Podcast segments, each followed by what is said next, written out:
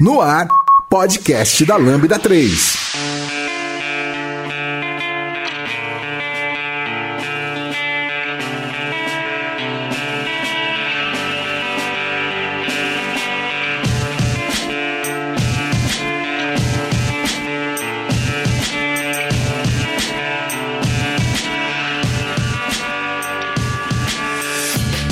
Olá pessoal, eu sou o Giovanni Bassi, esse é o podcast da Lambda 3 e hoje vamos falar sobre serverless.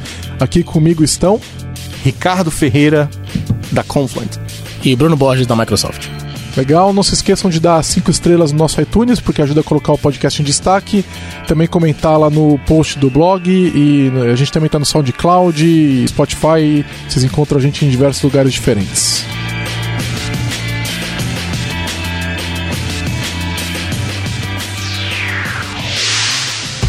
Quando se trata de desenvolvimento de software, não é hora de arriscar.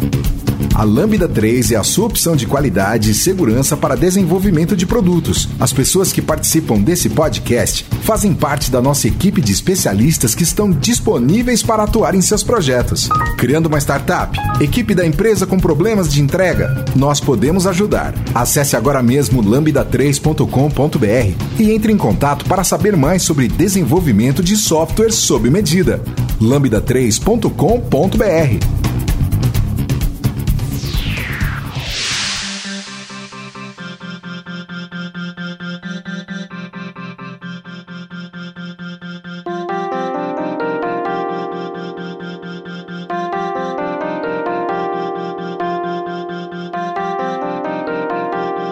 Pessoal, eu acho que é bom antes a gente começar, né? Na verdade, enquanto a gente começa, já conceituar o que é serverless.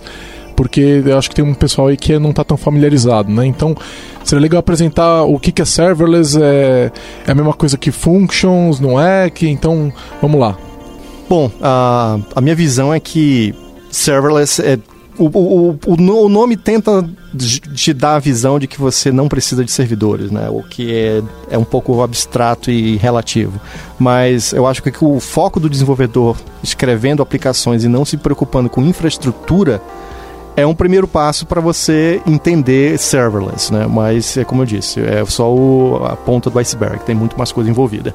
É, eu acho o nome horrível, inclusive, né? Porque não existe nada que é serverless, né? Sempre vai ter um servidor em algum lugar. O ponto todo é a abstração da infraestrutura, né? Você não vê a infraestrutura.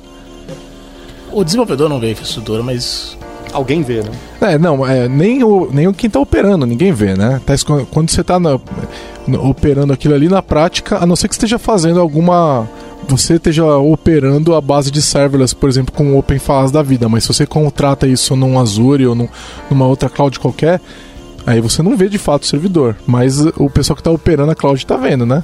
É, é, é abstração, como o Ricardo falou. É, no, no caso da, da, da, Microsoft, a gente tem três, três elementos que definem serverless. E isso a gente aplica de ter essa mensagem bem consistente. Um, serverless é event-driven, baseado em eventos. Tudo que rola em serverless, algum evento vai disparar aquela, aquela função, aquele código. O segundo é a abstração da infraestrutura. Você não define a infraestrutura, você não define o, o shape da VM ou do container, quanto CPU, quanto de memória, você não define nada disso. E o terceiro elemento é o billing, que é baseado em tempo de processamento. Você vai pagar pelo tempo de processamento, por quantas funções foram executadas e tal. Então, esses três fatores: é Event Driven, Abstract Layer e Infrastructure Layer e Micro Billing, por tempo ao nível de segundo de memória e de CPU de execução. Isso é o serverless para a Microsoft. E a gente tem visto outras empresas seguindo essa mesma linha de entendimento. É, eu percebo que é mais ou menos isso mesmo. Virou meio que um commodity, né? A gente percebe. Legal. E por que que alguém escolheria fazer alguma coisa usando serverless? Essa é uma boa pergunta, onde uh, eu diria que uh, depende, mas uh, tem muita gente que fala: ah, serverless você vai pagar só pelo que você usa. É verdade, mas pode ser que chegue no momento que você está usando tanto que talvez valha a pena você mover para uma, uma, infraestrutura tradicional de containers ou de VMs, onde você tem um custo é, por provisionamento, não por consumo. Então. Mas uh, o custo, então, você está dizendo que tem cenários onde o custo não vale a pena? Vão ter cenários onde o custo não vale a pena, sim. Que, por exemplo, qual? Um, por exemplo, imagine que a Netflix mova tudo para serverless. Possivelmente a Netflix vai gastar mais dinheiro. Porque o custo por segundo de processamento numa função de serverless é mais caro do que o tempo de segundo para rodar aquele mesmo código num container que você está pagando por mês. Porque um container, quando você aloca um container na nuvem, você paga lá, sei lá, 100 dólares por mês. E você pode rodar uma função dentro daquele container o máximo que você, você conseguir. Pode rodar várias. Muitas. É, dependendo muitas. do tamanho que você contratou, né? É, eu tô, eu tô imaginando aqui um container que um container que foi desenvolvido, uma aplicação que foi desenvolvida para um container, você paga 100 dólares por mês. Você pode rodar de zero a um, bilhões de, de execuções, desde que a sua aplicação seja otimizada e desenhada é. para isso. Hoje a gente vê nos benchmarks, né, que a, os frameworks modernos estão batendo dezenas de milhares de requests por segundo em cenários de mundo real, falando com banco de dados, etc, né? Exato. Agora, quando você vai para um modelo de serverless ou de function as a service, você está pagando por cada execução e pelo tempo de execução daquela função. Porque você não está reservando uma, uma infraestrutura só para você. Então, a matemática é, você imagina o gráfico, se a gente conseguir imaginar um gráfico XY, você vai ter um preço de alocação de infraestrutura onde é tipo degrau e, e performance. Onde você tem um degrau de execução. Aí eu, eu, gastei uma grana, mas a minha execução é linear, na diagonal. Mas o, o, o custo do, da infraestrutura é um, um degrau, uma escada, quando você gasta com infraestrutura. O serverless é uma, uma exponencial, é. o custo. Então, quando você visualiza esses gráficos, você vê que pode ser que a sua aplicação talvez ela fique melhor no futuro, se ela escalar muito, se precisar de muita execução, num ambiente onde você tenha mais controle sobre provisionamento e quantas execuções você consegue fazer por um período. Então, se a quantidade de requests for muito alta, talvez não faça sentido usar serverless. Talvez não. Né? É um, então, considerando somente essa parte, né, de grana. Considerando somente essa parte. Eu diria que serverless é a melhor forma para startups começarem.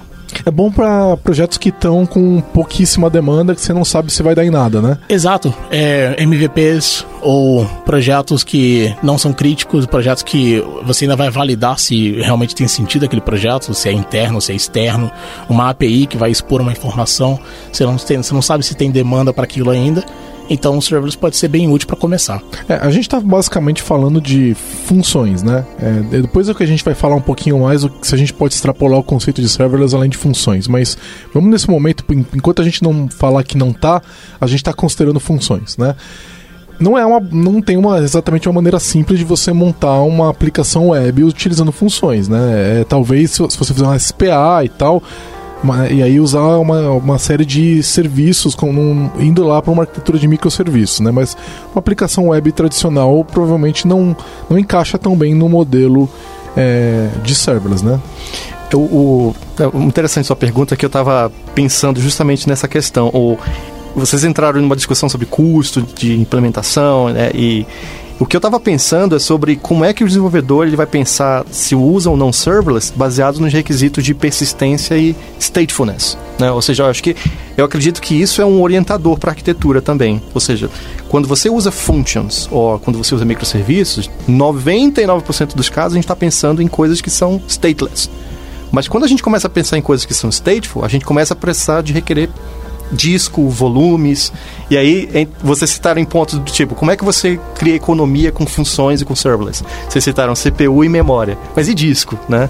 Então eu acho que quando você tem esses fatores que da, do, os requisitos não funcionais da aplicação que dizem respeito à persistência, acaba virando um critério para você, poxa, será que serverless é uma boa ideia ou não? Será que vai ficar caro? É, lembrando que mesmo no desenvolvimento web tradicional, o ideal é você não é, ficar guardando estado mesmo, né? então guardando sessão. A sessão acaba, acaba virando um antipadrão, né? Hoje em dia. A gente recomenda que você não faça, né? E aí, hoje em dia é muito simples trabalhar para você não precisar de sessão. Mas vão ter alguns cenários que às vezes você acaba precisando, né? Eu costumo dizer que é, o cenário web ou funções que são disparadas HTTP e vão dar uma resposta HTTP é o melhor exemplo de, de é o melhor caso de uso para explicar serverless ou function as a service. Mas na minha visão, é o pior caso de uso. É o caso de uso que tem o menor sentido do ponto de vista de negócio.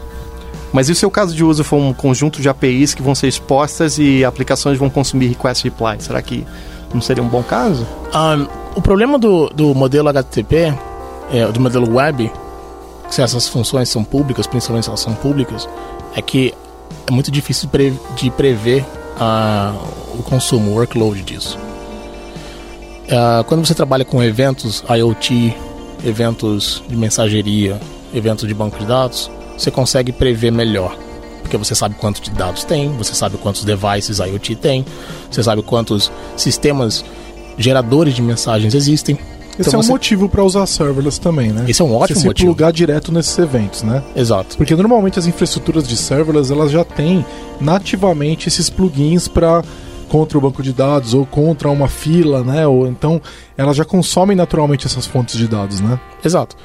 Os, os eventos, eles acontecem de diversas formas em diversos lugares e as plataformas de serverless, de function as a service, elas têm suas, seus conectores para receber esses eventos.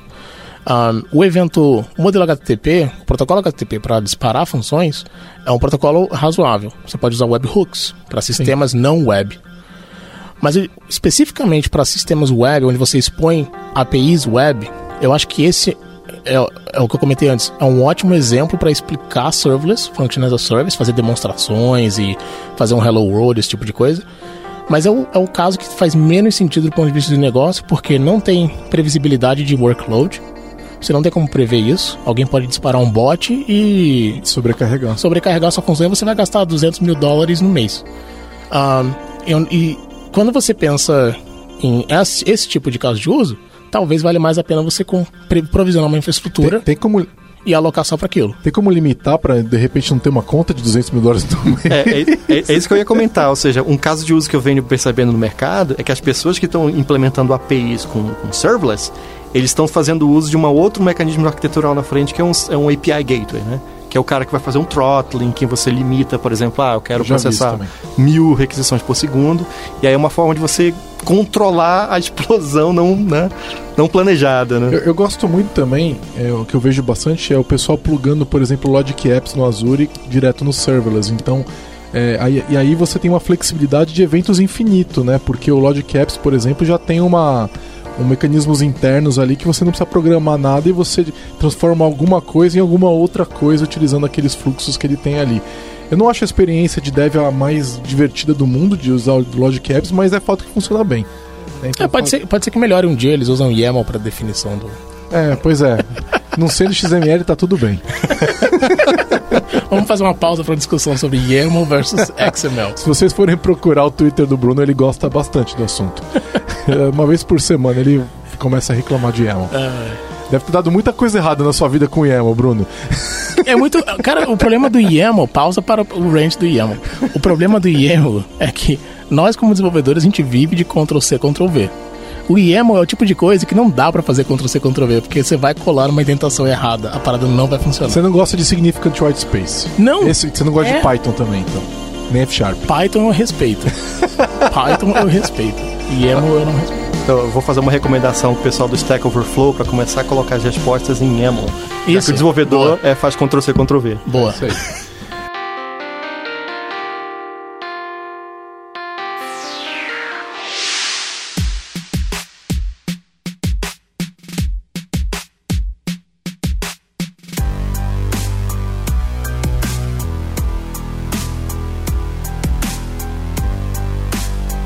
Deu as 5 estrelas no iTunes pro podcast da Lambda 3? Vai lá!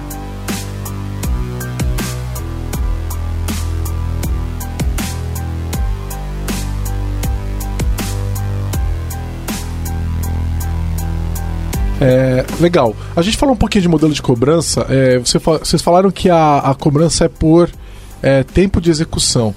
É, e é por request também, né? Então é, é... Por, é por request também. A maioria dos provedores de, de Function as a Service, é, os Serverless Functions, eles cobram por, por bulk de execução. A cada um milhão de requests vai custar tanto.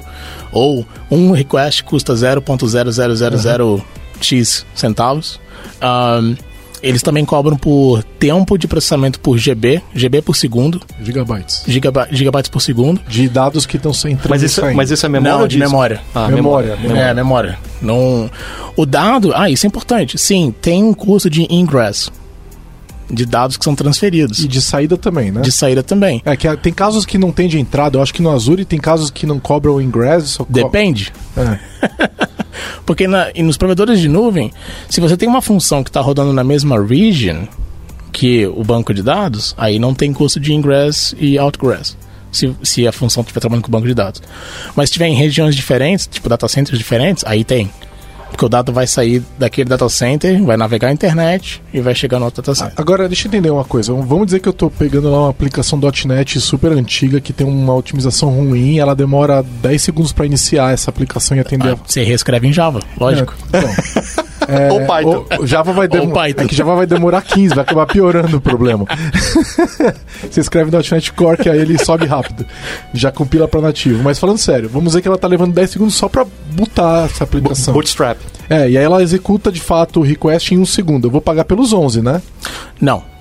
Ah, dependendo de como a aplicação foi desenhada e, e qual que é o entry point dessa aplicação, ah, pelo menos no caso do Azure Functions, a gente é, cobra pelo tempo que a execução levou para rodar.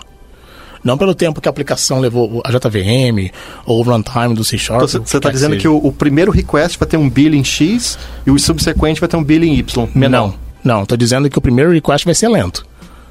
Mas todos os requests vai ser a mesma. Mas a cobrança ela é da, da execução da função e não do bootstrap da aplicação ali. Ah, O tempo da, É. que a função demora não, não interfere no É, eu acho que ele deve cobrar o tempo todo que ele tá subindo, né? Ah, não porque. Não porque. não- bom, eu não sei no caso do C Sharp exatamente.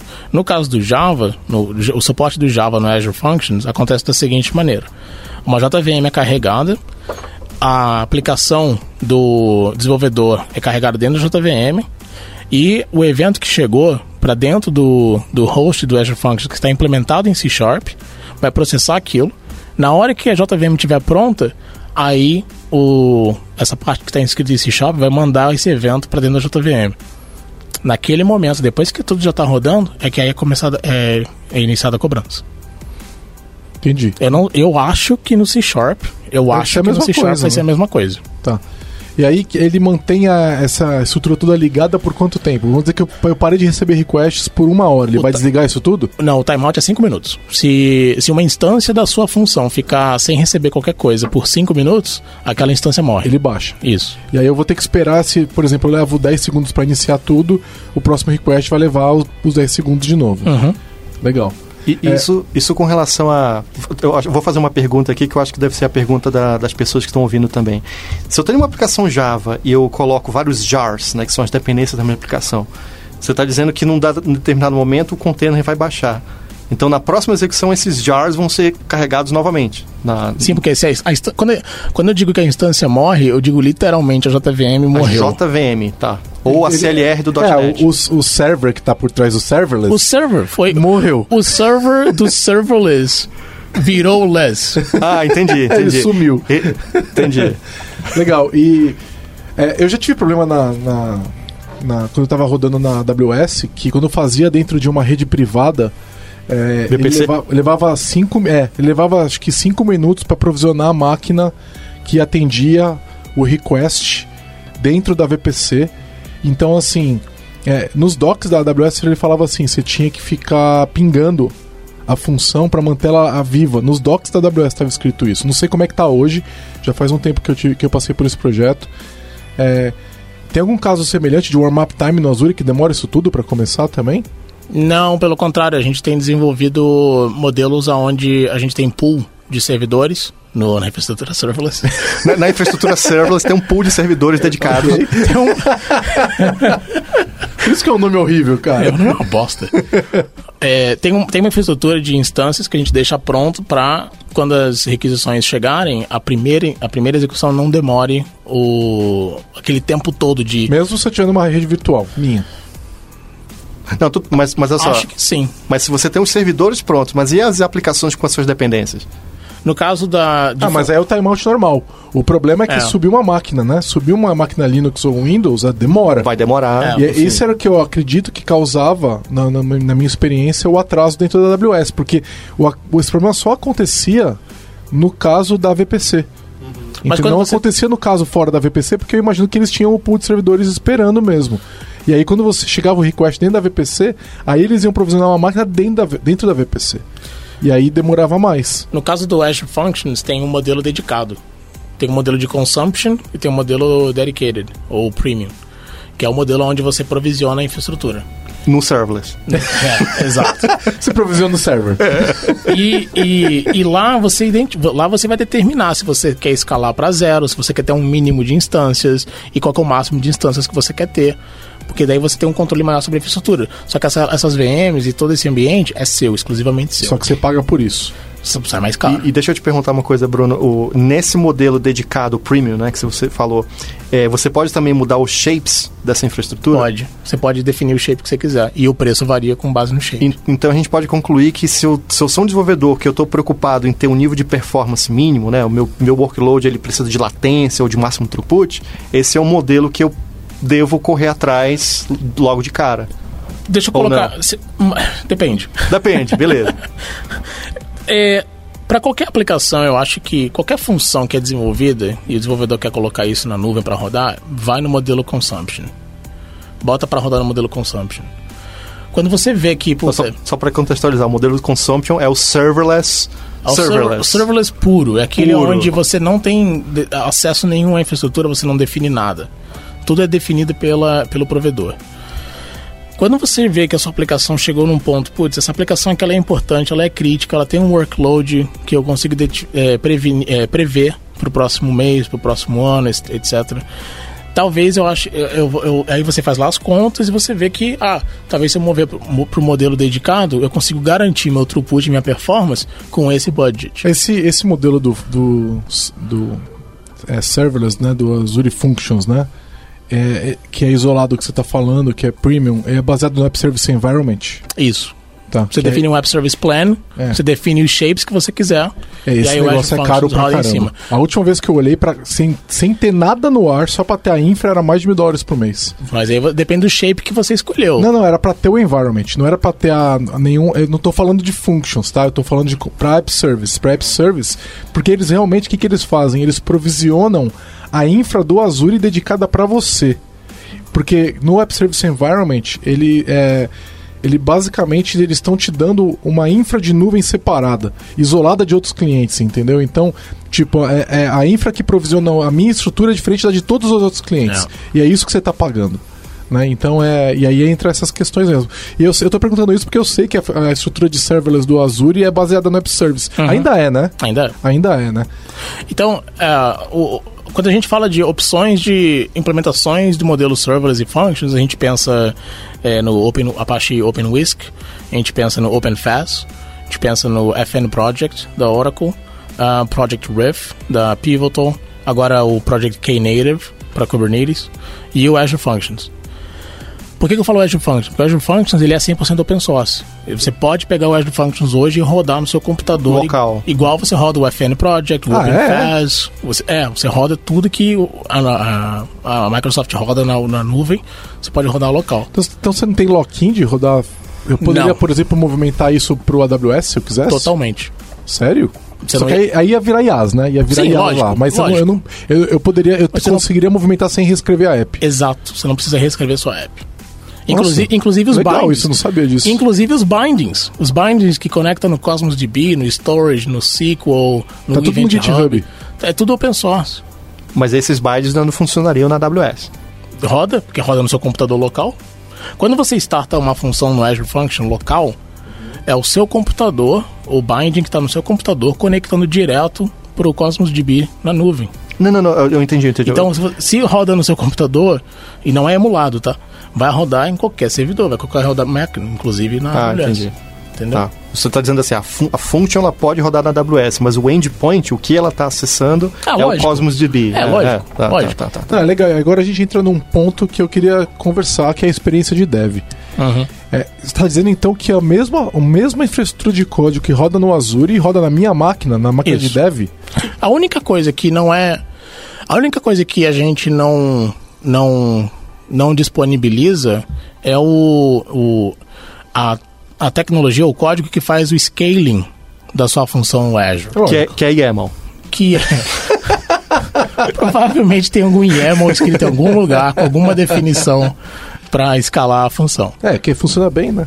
Então deve ser Funciona YAML bem, mesmo. né? Melhor que XSLT, XML. É, Mas fique, pode ter certeza que o dia que o Azure Functions não funcionar é porque alguém botou uma indentação errada no YAML.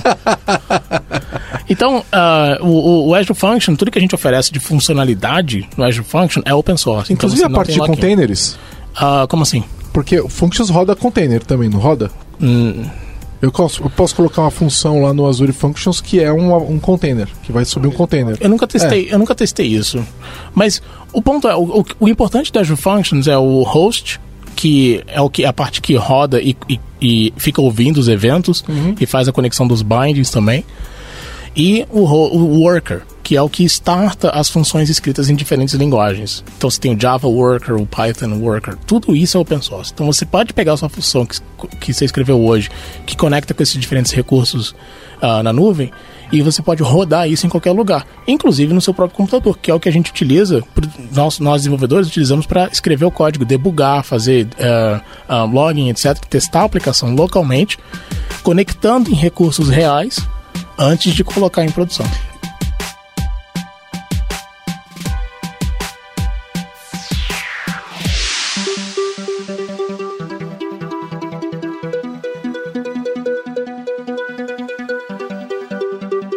Ouça o podcast da Lambda 3 no seu aplicativo preferido.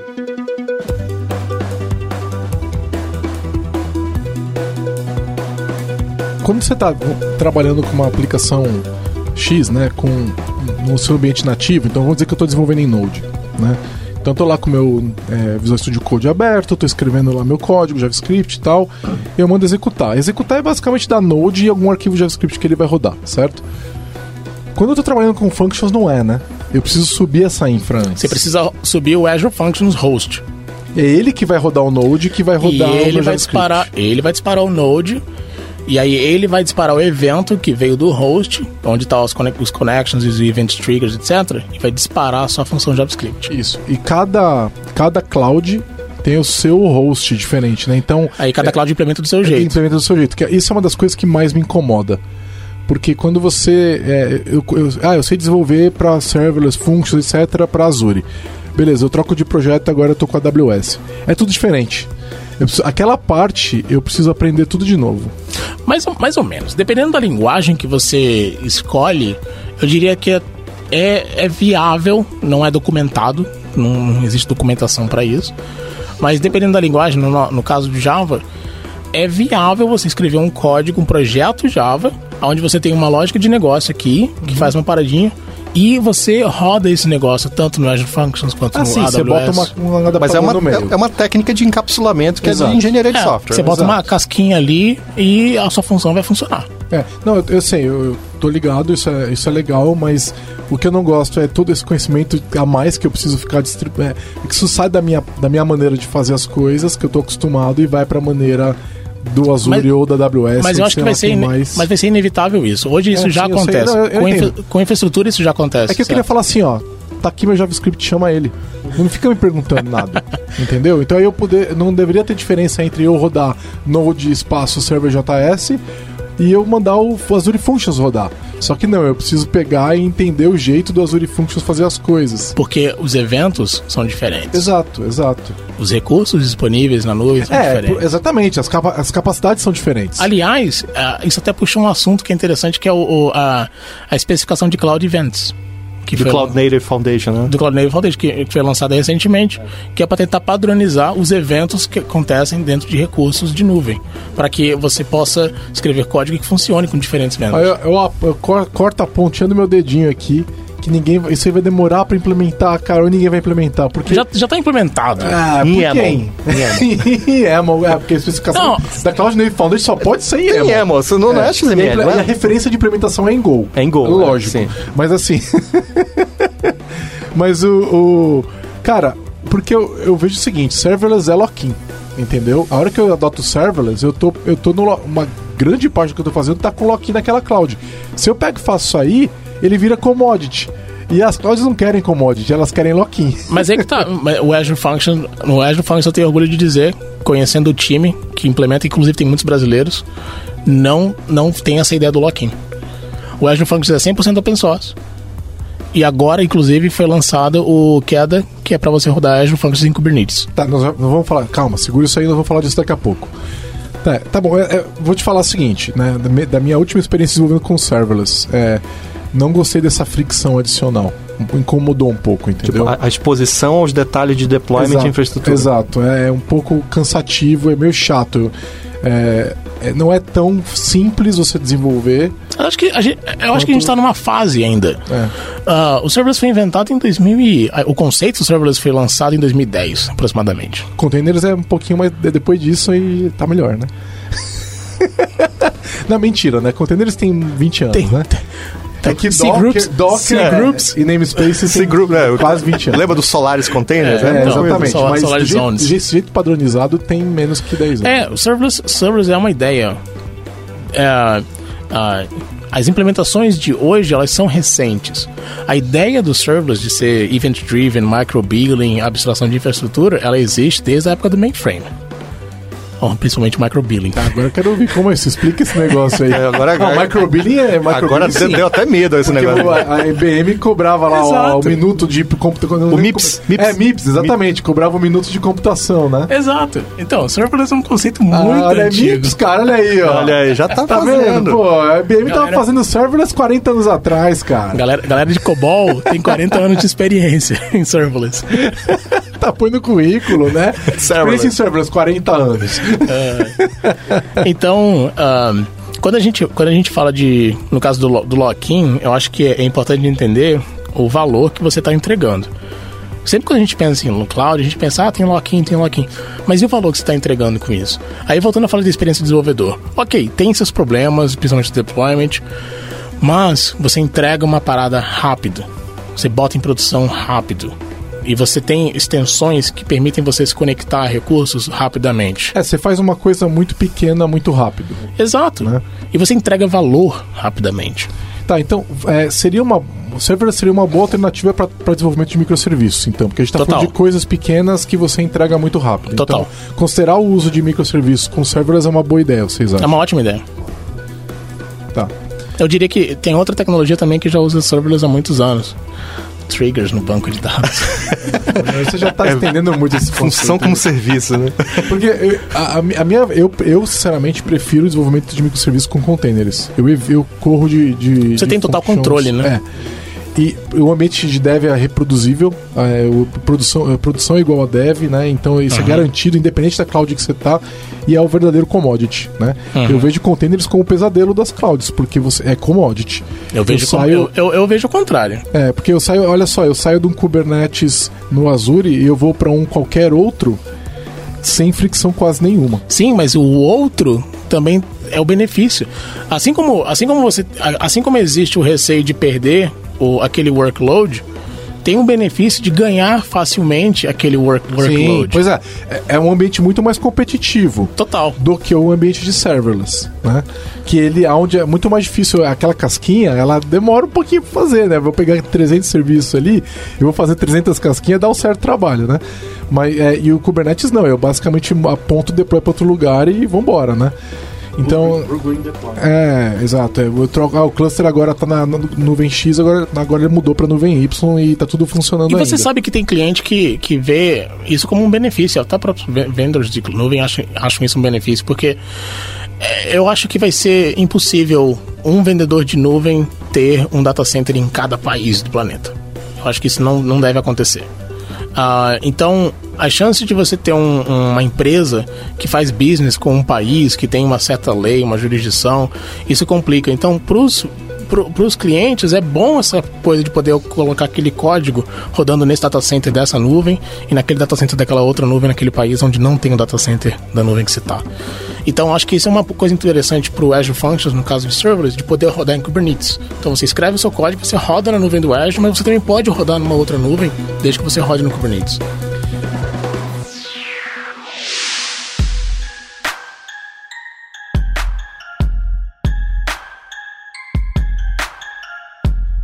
Entre em contato pelo site lambda3.com.br.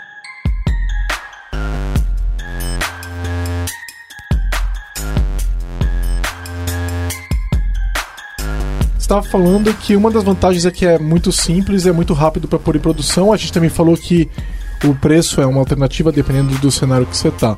Quais são as outras grandes vantagens que o serverless traz para uma empresa que resolve considerar serverless ou levar algum workload para lá? Pre a gente falou preço, é, facilidade, desempenho, eu acho que não faz diferença, né? O desempenho, considerando a escalabilidade infinita, né? O desempenho. Ah, escalabilidade. É. Escalabilidade infinita é uma. Assim, é. é ao ponto de que eu considero que não faz sentido uma estratégia de serverless on-premises, com OpenFAS, por exemplo. Faz se você tiver focado em outras coisas, como experiência de desenvolvedor e entrega de valor rápido. Não necessariamente em escalabilidade. Mas e se você também, pensa em escalabilidade, aí não. também não, né? Porque a infraestrutura já está provisionada. Exato. Né? Você já pagou pela infra. Né? Eu acho que um outro benefício implícito de serverless também é que você tem hoje um desenvolvimento que ele é naturalmente poliglota, né? Ou seja, tem várias tribos, né? Java, .NET, Python, Node.js. Então ele acaba, se você tem um projeto grande, você pode se dar o luxo de ter parte do projeto implementado em Java, outras partes em .NET, e não necessariamente os runtimes vão ser diferentes, né? Então acho que isso é, é um ponto positivo para o serverless. É, ainda que eu considere isso um uma promessa meio complicada. Porque hoje em dia tá tão difícil de achar bons profissionais, né? Então eu tenho que montar um time de bons profissionais, um de Java, outro de Node, outro de Python. Nossa, vai dar um. Vai ser um inferno. Vai né? ser um inferno. Não, inclu inclusive porque o. É, interessante você tocar nesse assunto, eu tava pensando aqui, né, de o, qual que são algumas consequências de serverless, né? A gente tá falando das coisas boas, né? Mas e das ruins, né? Por exemplo, uma delas que eu vejo é que você tem que pensar melhor no seu código e no algoritmo que você escreve.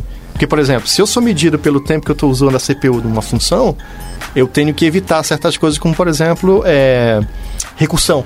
Né, que é algo que a própria AWS fala no, na documentação dela. Cara, evite usar recursão, porque isso vai fazer com que você consuma muito ciclo de. de, de... Então.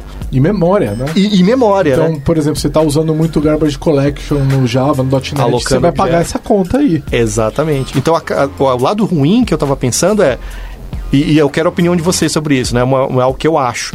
Eu vejo que serverless acaba que requer que o desenvolvedor não possa ser tão júnior assim para você usar. Porque ele, ele, ele tem que ter uma, um, um conjunto de boas práticas de software, ele tem que ter uma mentalidade boa de algoritmos. Eu sabe? acho que isso vale para nuvem de toda forma. Mesma coisa é, para né? consumo de banco de dados. A gente já viu casos de clientes nossos onde o banco de dados era abusado e é, tipo, muito. É, tipo, select, select asterisco from. É, exato. Essa aí regra... falta de índice e tal. Aí essa pessoa vai considerar a nuvem, ela vê o custo para manter o banco dela lá, cai de costas. É, e, então isso e vale a... para tudo de nuvem, eu acho. Ela é, te obriga a ser sentido. melhor. Não só, não só para nuvem, até para on-premises. É, para tudo, né? Porque... É, porque quanto custa um processador de SQL Server, né? Não. Absurdamente caro. Mano, imagina, não vou nem pensar. Imagina um código mal escrito que está rodando on-premises e aquilo ali impacta outras aplicações. É, aqueles códigos antigos de XML e tal, que era... É, hoje é muito mais leve, é, é, é YAML, cara. É YAML, né? Agora é mais rápido. Tem nada pra processar ali dentro, né? Só o white space. Só o white space. Esse não é um podcast sobre YAML, tá? Não. Mas deveria ser. Mas deveria... tá, é... A gente falou aqui algumas. É, que serverless é um nome ruim, né? Porque na prática a gente. Até agora a gente vem falando de functions em, em geral, né? E functions abstraem a ideia de que existe um servidor ali. Mas a gente vê. Acho que grande parte dos serviços que a gente considera PaaS, né? Plataforma como serviço, são serverless, né? Alguns, alguns. Porque. Acho que, de novo, o, o conceito de serverless é event driven, abstract infrastructure e microbilling.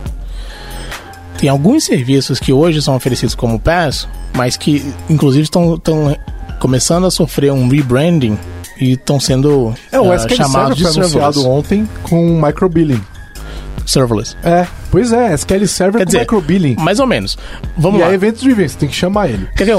ó, um exemplo, um exemplo de serviço, dois, dois serviços de banco de dados que eu considero serverless. Um é Cosmos DB no Azure, que é um banco de dados NoSQL você cria uma instância lá e você não diz quanto de CPU, quanto de memória, quanto de disco. É um banco de dados e você não diz quanto de disco você quer ter. Ele vai crescer à medida que você colocar dados ali dentro. Isso dá até um medo, né? Mais ou menos. O que o Cosmos tem é um modelo de cobrança por. Uh, Gigabytes por. por request unit. Tá, então, explica aí pra galera que não sabe, inclusive re eu. Request unit é um, um, um conceito que várias transações representam um request unit. Então, um read, um write, uma É, o query. write, é- o write são mais request units do que um read, por exemplo. É. E o preço é baseado em request units por segundo. Então eu vou pagar, vou pagar 50 dólares em 10 mil request units por É, segundo. e se você comprou abaixo, ele faz throttling. Ele segura as tuas demandas. É. Ele, ele faz o negócio ficar lento porque você é pobre. Entendeu? Então, não, e mais ainda, ou seja, se- você paga mais por não ter feito um exercício de sizing Também. apropriado. Você, Você, faz o- paga mais porque você é rico. Ou, ou preguiçoso, porque não fez ou, sizing. ou porque você também. ganha tanto dinheiro que vale a pena pagar mais. Mas o. o- mas é isso. a- o request é mais caro quando a escala é maior. Quando você quer uma disponibilidade mai- maior, o request fica mais caro. Então, se você quer 10 mil requests, cada request custa X. Se você quer 20 mil requests, custa 2X, por exemplo. Tá? É. Então, só dando um exemplo. 2.001x. É, alguma coisa assim. Então, esse é o, esse é o Cosmos DB. É, o- na minha visão, é um banco de dados serverless. Ele- Mas eu acho que é a mesma coisa que o SQL Server tá fazendo agora, É. que foi anunciado no build. Ok. É que a gente tá aqui pro pessoal, o pessoal não sabe, mas a gente tá na terça-feira, enquanto tá acontecendo o build, né? O evento build, e ontem foi anunciado esse negócio É. do SQL Server como. Um outro, um outro banco de dados que tem um modelo serverless é o AWS Aurora, que lançou um modelo serverless para MySQL ou Postgres ou os dois, não lembro agora qual deles. Mas, de novo, você cria o banco de dados, você vai pagar pelo storage e pelo processamento que você está utilizando, pelas instâncias que são provisionadas na velocidade que você quer, na performance que você quer. Então, o, o Aurora tem lá, se você procurar AWS Aurora Serverless, você vai encontrar a oferta e o, o preço dele. Então, são dois exemplos de serviços de nuvem que eu considero serverless. Tem um terceiro exemplo, voltando, inclusive o, o, o Giovanni mencionou antes, que é o Logic Apps, que eu chamo de serverless workflow. Onde você vai lá, entra numa interface web, desenha um flow. Sabe aquele site If This Then That? O, o Logic Apps é isso. Você desenha Ah, um entendi. flow de eventos e de coisas que acontecem, você conecta com serviços na internet, por exemplo, Twitter, Dropbox, Dynamic, Dynamics 365. Você conecta com Salesforce. Salesforce, você conecta com SAP. E aí você desenha esse flow e as coisas vão acontecendo. Inclusive, um dos passos pode ser uma função no Azure Functions para processar dinamicamente alguma informação. E, e você é cobrado pela execução daquele flow e pela quantidade de componentes que você utiliza. Então, de- microbilling, baseado em quantas execuções você faz, quantos componentes você utiliza, ah, e depois a, você não precisa provisionar nenhuma infraestrutura por trás disso. Tudo é feito para você pela nuvem. É, é, quando você pensa só na fa... ah, não, eu não vejo o servidor, aí você vai ver, aí o, a gama de serviços é muito grande, mas se você pegar os outros critérios que vocês estavam falando antes, aí muda, é né, o evento, tudo mais, né? Porque senão eu vou falar, eu vou, ó, app service é serverless, porque eu não vejo servidor, né? É. Não é. Não, é, pega o exemplo da Salesforce, né? Salesforce é o SaaS, né? Se você pegar qualquer serviço de SaaS, É serverless. é serverless. né? você não tá vendo servidor, nem quer.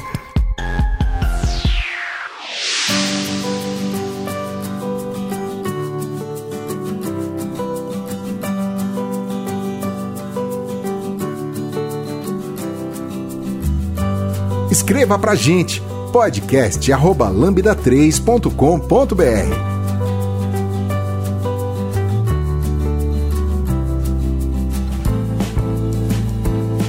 Agora, o que foi anunciado agora no build da questão do queda, né? Kubernetes Event Driven Architecture, acho que é isso. né? É, O que, que significa esse negócio? É, é Boa uma forma de pergunta. serverless? Boa pergunta. É- é, vai lá. Não, usa Bing. Não, você, ele quer procurar ou ele quer encontrar? É, bom, vamos ver. Não, o que. ah, basicamente, o. Bom, o Azure Functions hoje, ele é reconhecido, até pelos outros implementadores de, de Function as a Service, como uma implementação de exemplo. Pela questão de modelo de Event Trigger, modelo de Binding, Input Output, e o Programming Model dele é muito bom. Então muita gente reconhece isso. Então acho que é, trazer isso para dentro do Kubernetes e usar o sistema de eventos do Kubernetes para disparar esses eventos e chamar essas funções que podem estar rodando em containers, etc.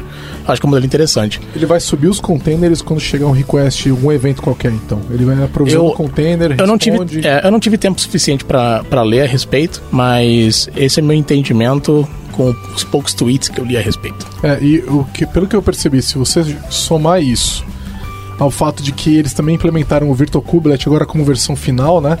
E é, de fato você fica com o Kubernetes Serverless, né?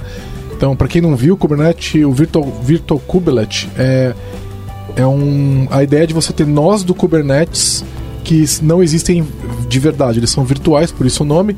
Né, e o nome do nó do Kubernetes é o Kubelet, né, então por isso chama Virtual Kubelet.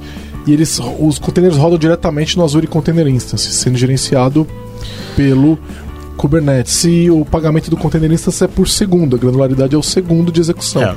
Então, se você juntar o, o QEDA né, com K né, do Kubernetes mais o Virtual Kubernetes, você de fato tem um modelo de serverless com containers e todo o poder que o Kubernetes te dá. Né? Uhum. É mega interessante. A questão é que o preço de um container por segundo é alto pra caramba. Por isso que você tem que fazer uma boa. É... Quando comparado com o Functions, né? É, claro, é. Você, tem que, você tem que calcular muito bem. Então, assim, de novo, quando você está começando o desenvolvimento de uma aplicação, você vai com um modelo mais fácil para desenvolver a função e entregar o valor. Quando você começa a pensar em escalabilidade e custo e budget, aí você tem que olhar no detalhe os preços e identificar o melhor modelo e também identificar um modelo onde você não tenha tanto lock-in e você tem essa liberdade de estender para outras nuvens. Então o modelo Kubernetes é interessante por isso. Eu trago meu Azure Function para dentro do Kubernetes e eu posso expandir isso para outras nuvens, caso eu precise. É, se as outras nuvens agora, por exemplo, estão implementando o tal do queda e etc, etc, senão você acaba caindo no modelo de é, onde você talvez não possa nem importar a aplicação porque está usando uma coisa que uma outra nuvem ainda não suporta. É, tem Imagino, eu não vi, eu não vi os detalhes do queda também, mas se for um projeto do time do Kubernetes, então todo mundo vai implementar na prática, né? Eu acho que o CAD é um projeto que roda em cima do Kubernetes, não tem... Ah, entendi. É, Provavelmente tem é... mais container, é tipo um plugin ali, tipo... É, uma a extensibilidade do próprio Kubernetes que é Exato. é baseado em containers, inclusive. Exato, né? eu acho que é isso. É, esse, é, esse Kubernetes é incrível, né? Tudo é. Eu acho muito legal que o modelo de extensão do Kubernetes é baseado em Kubernetes, sabe... né? Ele é baseado em, em, pods e containers, etc. Eu e o Ricardo, a gente tava almoçando antes de vir pra cá e a gente, eu falei pra ele, Ricardo, eu vou confessar uma coisa pra você. Eu tem dois assuntos que eu nunca mergulhei a fundo para entender, aprender e ser expert naquilo e conhecer todos os conceitos, etc. Um é Kafka e o outro é Kubernetes. Kafka porque eu acho que ainda não vi a necessidade dos casos de uso, a gente tá até conversando sobre isso e tal. Mas o Kubernetes eu não vejo a necessidade de aprender a fundo como desenvolvedor de aplicações. Não, cara, precisa. Por quê? Porque é, é, ele é muito poderoso e isso muda a forma com que você desenvolve as aplicações. Eu tô falando assim, basicamente de microserviços. Se for uma aplicação que não é de microserviços, não precisa mesmo, concordo. Mas quando você cai numa questão de microserviços, é, a, a demanda fica muito maior. E mesmo quando você não está no microserviços, algumas coisas a mais você precisa conhecer para entender como ele funciona. Mas se eu desenho a minha aplicação pensando nos 12 fatores, tá? 12 factors. Sim. 12 factors não tem nada específico com Kubernetes, concorda? Não, concordo. Beleza. Se eu desenho a minha aplicação pensando nisso, eu preciso ainda aprender Kubernetes? Sim, porque alguma, a maneira de você implementar os 12 fatores no Kubernetes pode ser mais bem feita se você conhecer o Kubernetes melhor. Entendeu? Mas eu preciso conhecer o Kubernetes? Eu diria que sim. Se, é, aí que tá, né? Quem tem que conhecer? eu preciso. Se a gente está trabalhando num time, numa empresa que tem a cultura de DevOps, então é, o time de dev tem que conhecer. Né? Se, ela, se é aquele negócio do joga do outro lado do muro eles que se virem, aí não. Mas aí é que você vai ter que aguentar os caras da infra te falando o que, que você tem que fazer na tua app. Então, o melhor dos mundos é, é, é você juntar todo mundo e, e criar uma cultura de é, DevOps. Né? Cultura de on-call, né? Mas, é, mas eu acho engraçado. Mas eu acho engraçado que todo mundo que tem uh, falado sobre Kubernetes nos últimos tempos, tanto hoje, justamente fala o contrário, que você deveria parar de pensar em Kubernetes e começar a pensar de novo em código. E aí eles estão mudando para essa coisa de serverless. Vamos focar em serverless, porque é ali que a gente entrega valor, é ali que Não, a gente escreve concordo. código. No, no, mesmo numa aplicação Kubernetes com containers, o foco é o container, não é o Kubernetes, né? O desenvolvimento vai ser baseado com foco, vai ser focado no container e no código da aplicação. Só que vão ter alguns detalhes que se você conhecer melhor, você pode aproveitar melhor é, algumas oportunidades, tá. entendeu? É, eu não consigo.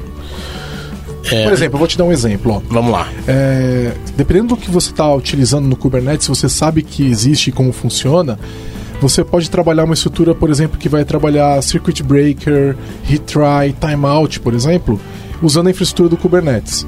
Ou você vai implementar na tua app. Agora imagina aquele caso lá onde você tem lá sei lá, 50 devs escrevendo a aplicação, tá todo mundo implementando. E mais, os detalhes de. É, implementando no código, né?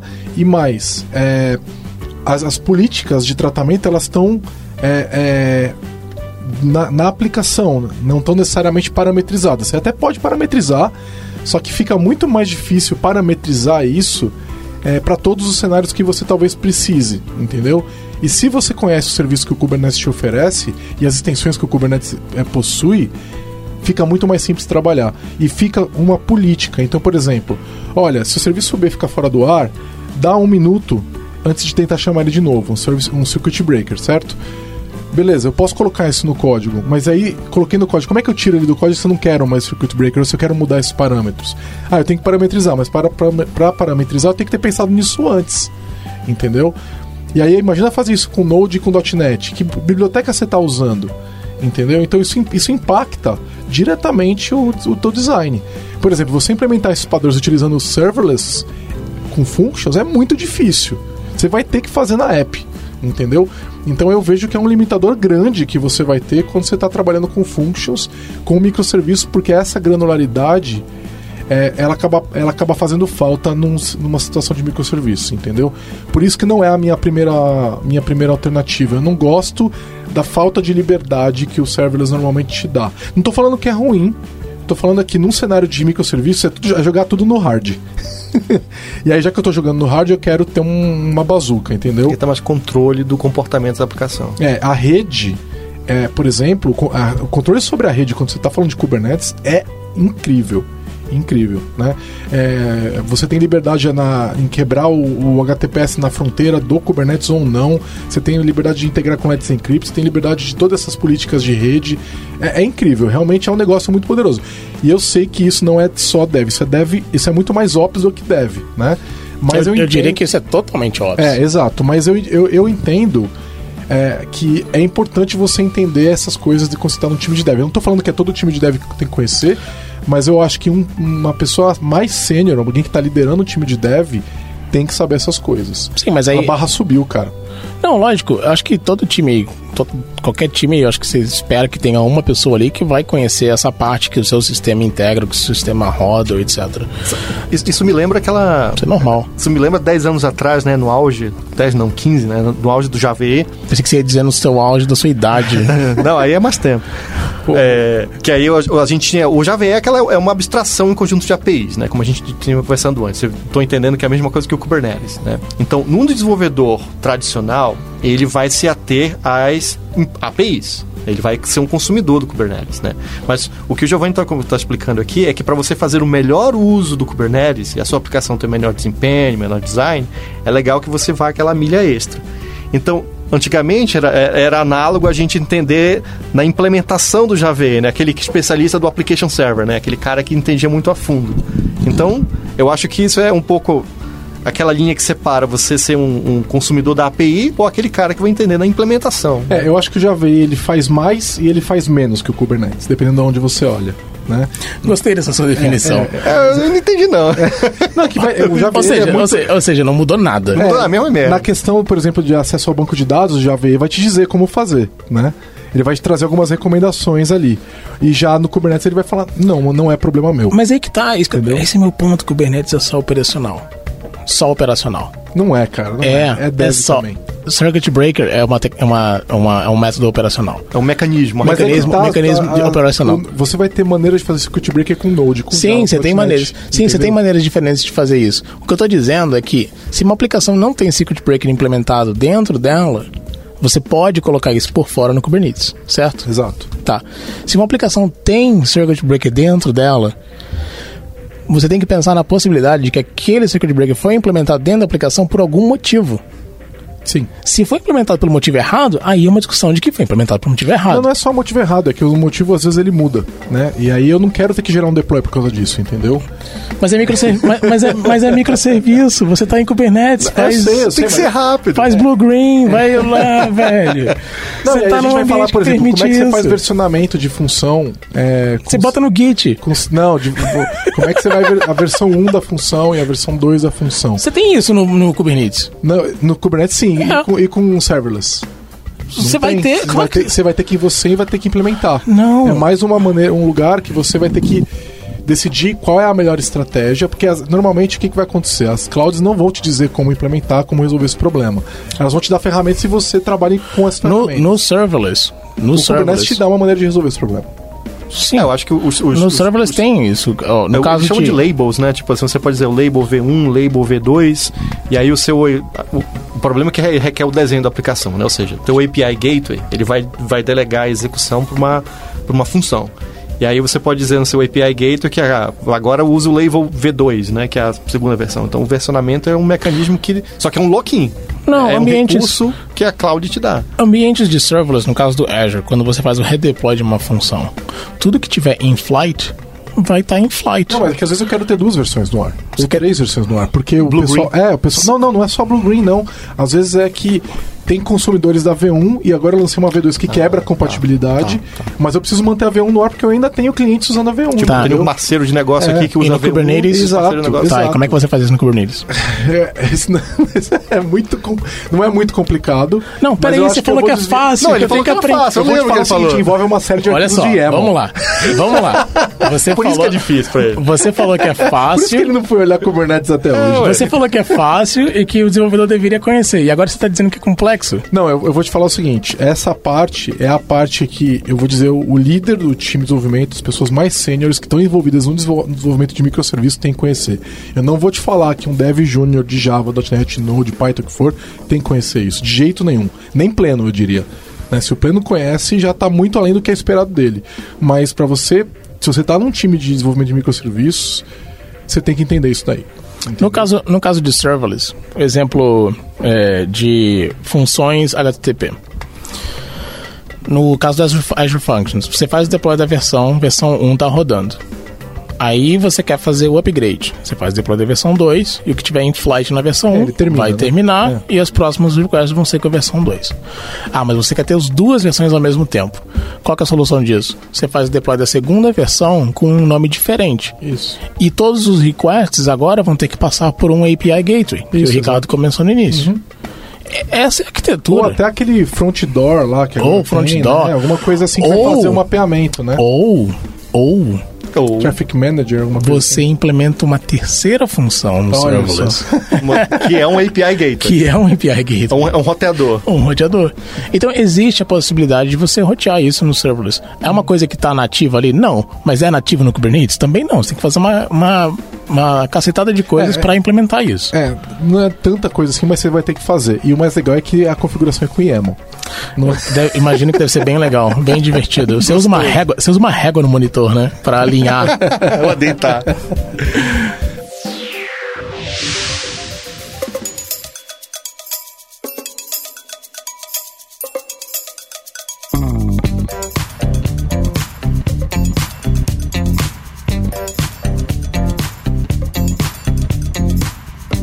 Você ouve podcast da Lambda 3.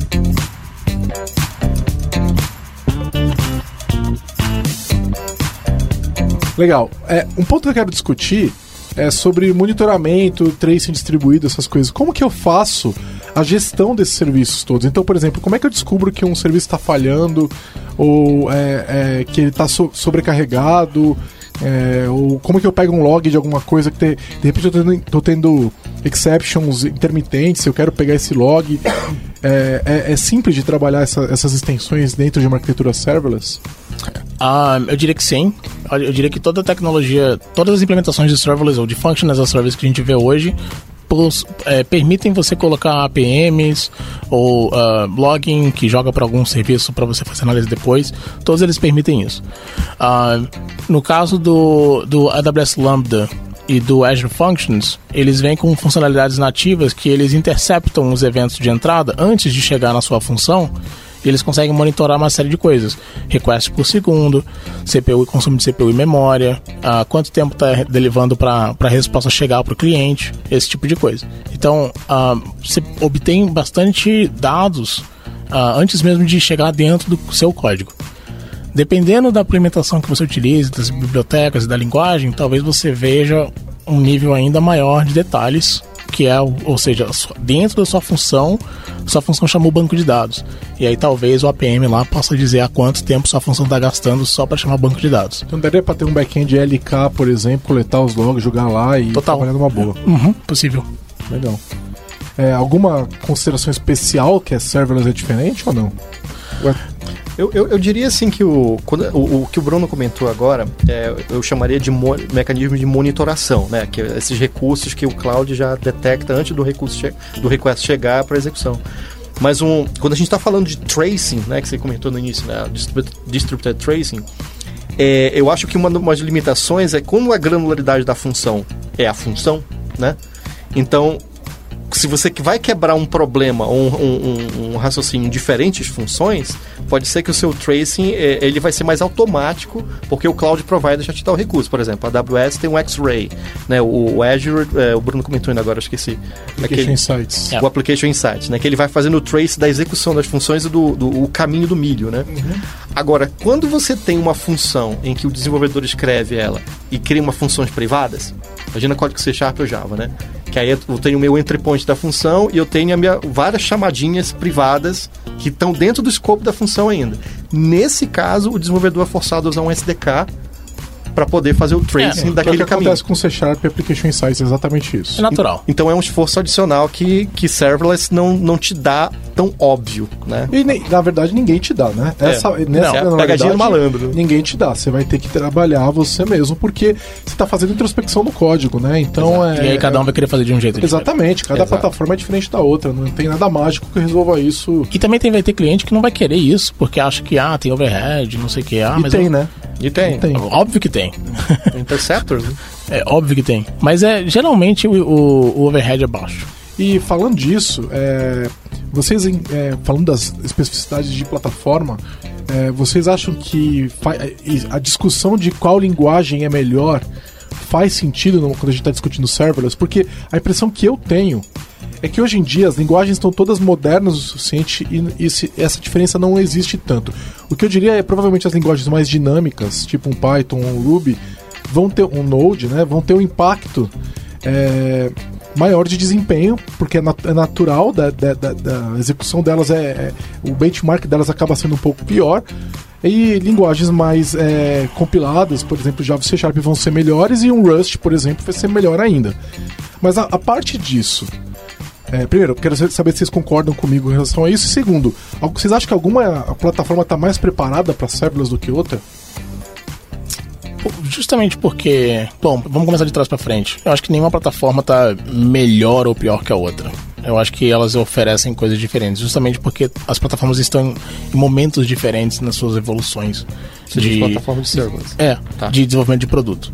Então, a AWS Lambda começou de um jeito, a Azure Functions começou de outro jeito, o Google Cloud Function, agora Cloud Run, sei lá, estão sempre fazendo outras coisas. Daqui a pouco vai matar o produto Daqui a pouco igual. mata o produto é, e não exato. avisa ninguém. Exato. Cadê minha função? É, a gente cancelou. Até agora com saudade do Vai lá, olha, a gente fez um anúncio lá no Google Plus. Então, é, Google Plus. No Orkut. Não existe mais Google como Plus. assim você não viu o anúncio pelo Google Reader? Mandaram no Google Wave. Ah, então, os produtos evoluíram de jeitos muito diferentes e os roadmaps também não são muito é, é, parecidos. Então, é difícil comparar hoje uma plataforma function com a outra. Não, eu tô falando da plataforma de linguagem mesmo. É, ele tá falando E de aí, de programação. e aí, não, tá, porque você tava falando da plataforma de, de serverless, de, de execução. trás pra frente, de execução. Falando agora das linguagens, eu acho que é, o primeiro fator é o que, que você conhece hoje? Que linguagem você conhece hoje? Que linguagem você está confortável para escrever? E escreva com aquilo. Ah, mas eu estou disposto a aprender. Então aprenda. então vai lá e aprenda outra linguagem. Mas para quem está no trabalho, para quem precisa tirar vantagem dessa tecnologia, ou ver oportunidade para tirar vantagem dessa- tecnologia, eu acho que utiliza que você deve utilizar a tecnologia ou a linguagem de programação que você é se sinta confortável. confortável. É, para porque até escrever. para eliminar o débito técnico, né? Total. Porque Você começa, você começa em. Cara, se você pegar um desenvolvedor Java hoje e falar pra ele, olha, tá aqui o plugin do Maven, tá aqui o Archetype, tá aqui o VS Code, faz o deploy de uma, uma função no Azure Function. Ele faz em meia hora. É Faz em meia boa, hora. né? Super de boa. E O que, que vocês recomendam para quem não conhece ainda e quer saber mais sobre serverless, por exemplo, no Azure? O que, que a pessoa tem que fazer? Ela tem que ter uma conta no Azure, tem que estar tá pagando a Microsoft é, alguns experimentar esse negócio? Voltando ali ao, ao, serverless de banco de dados, o Cosmos DB é um banco de dados não, que... Não, functions, functions. Não, não, mas eu só queria comentar porque isso é importante. O Cosmos DB tem uma, um esquema de você testar o Cosmos DB sem criar conta, sem cartão de crédito, sem nada. Você vai lá, me dá um banco de dados, ele te dá por sete dias uma instância. E o, dá para rodar local, dá, como você falou da, das funções? Um emulador? O Cosmos DB tem um emulador que no momento tá disponível para Windows. É, só roda no Windows. Eu até comentei no GitHub lá deles, falavam, cadê o emulador? Tá no, tá no roadmap, tá no roadmap. Tudo que você perguntar vai estar no roadmap.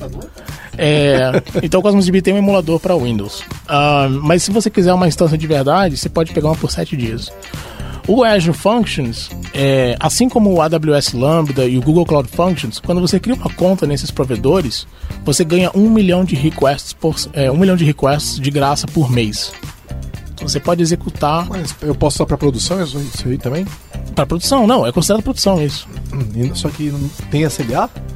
Aí não deve ter SLA, né? Tem. Geralmente esses negócios não tem SLA. Esses... Não, se a sua conta, se a sua conta for trial, trial, que é os primeiros 30 dias de uma conta nova e você não ativou seu cartão de crédito e etc., aquilo ali é considerado trial mesmo e não, eu acho que a SLA é, não é garantido. Enfim, leiam os termos. Leiam os termos. Se vocês forem usar não sou, não sou advogado. Não estamos é, fazendo nenhuma garantia aqui. O que é fato é, você cria uma conta e durante 12 meses você tem uma série de serviços e horas gratuitas. O Azure Functions é um milhão de requests por mês gratuitos para sempre, Agora, não importa. Considerando aquele emulador lá que vocês falaram, é, eu posso simplesmente baixar e testar na minha máquina. Você pode rodar o Azure Functions local. Então eu não precisaria nem da conta do Azure. Não.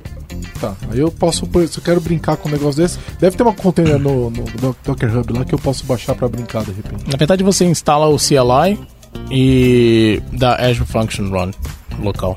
Depois agora eu tava vendo aquele é, brinquedo novo lá do é, remote do VS Code ali. Ah, não precisa de nada. Você não precisa de nada. Não precisa de nada. Só, e, só tem, e, tem, e tem a imagem pro Azure Functions. Olha aí, tem? No Remote, desk, no Remote Development Environment. Olha aí, só. Sim. No VS Code. pronto, acabou. Então, ô, é, ô, Bruno, deixa eu só só do Code, então. É, só, só Ou de Docker. Visual Studio Code Insiders, por enquanto. É, aquilo Sim. é maravilhoso. É. Deixa eu fazer uma pergunta, Bruno. Você falou aí que eu posso criar uma conta trial que funciona por um mês, né? Não, funciona é. por... Uh, na verdade, a sua, a sua conta trial funciona para sempre. Não, eu sei, mas a, a, o trial eu vou ter aquele 1 milhão de requests, né? o mês. trial, o trial é o seguinte, não é trial. Você tem gratuitamente 1 milhão de requests por mês em na sua conta. conta. Em qualquer, qualquer conta. conta. Aí a pergunta que eu te faço é o seguinte: eu posso, depois do final do mês, criar uma outra conta com outro e-mail, aí no outro mês eu crio uma outra conta com outro e-mail? Não entendi. Posso, posso cada... viver assim? Só se você quiser mais de um milhão de requests por mês. Essa é, a é, mas a gestão vai ser um inferno, né? É. Sim, você pode fazer Bitcoin mining se você quiser. Exatamente, eu tava pensando Fica nisso. à vontade. Boa sorte. Pagar zero real. Legal. É, algum ponto que a gente não tocou de serverless, vocês querem mencionar? Sim, fechar? tem um ponto que a gente não tocou em serverless. Tem servidores por trás. muitos, com muitos, YAML. muitos. Com YAML. Com muito YAML. É muito, é, é muito YAML. Eu diria, eu diria que o melhor benefício de serverless é você não ter que escrever a bosta do YAML. Esse é o melhor benefício de todos, cara. Legal. Então, é, valeu, galera. Obrigado aí por isso aí. Ah, e pra quem quer saber mais sobre é, as coisas que a gente falou de microserviços, já teve dois podcasts sobre microserviços e vai ter mais um ainda. Então, é só dá uma olhada lá, eu vou deixar o link para quem não ouviu ainda. E só para finalizar aqui, agradecer a presença do Ricardo Ferreira, da Confluence. Valeu, Ricardo. Quem quiser é, saber mais sobre Kafka, a parte Kafka, segue ele no Twitter, é o Riferrei. Arroba Riferrei. É engraçado, é, mas é Riferrei. E quem quiser saber sobre Azure, Java e VS Code, é só me acompanhar. Qual que é o teu Twitter? Bruno Borges. Bruno Borges. Bruno Borges. É, e aí, teve um podcast sobre Kubernetes também. E a gente tá na hora de fazer outro já, porque já faz um tempo. Aí, tá na hora. Fala sobre, fala sobre é, YAML. E Go. Falou. Valeu. Obrigado, galera.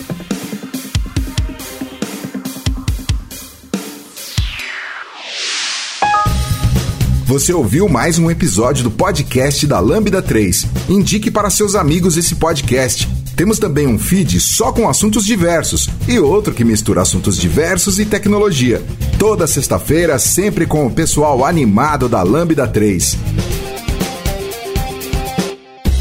Se você tem um podcast e quer gravar num estúdio legal, nosso espaço está aberto para você. É um estúdio isolado acusticamente, com uma mesa de gravação e microfones profissionais para até cinco pessoas.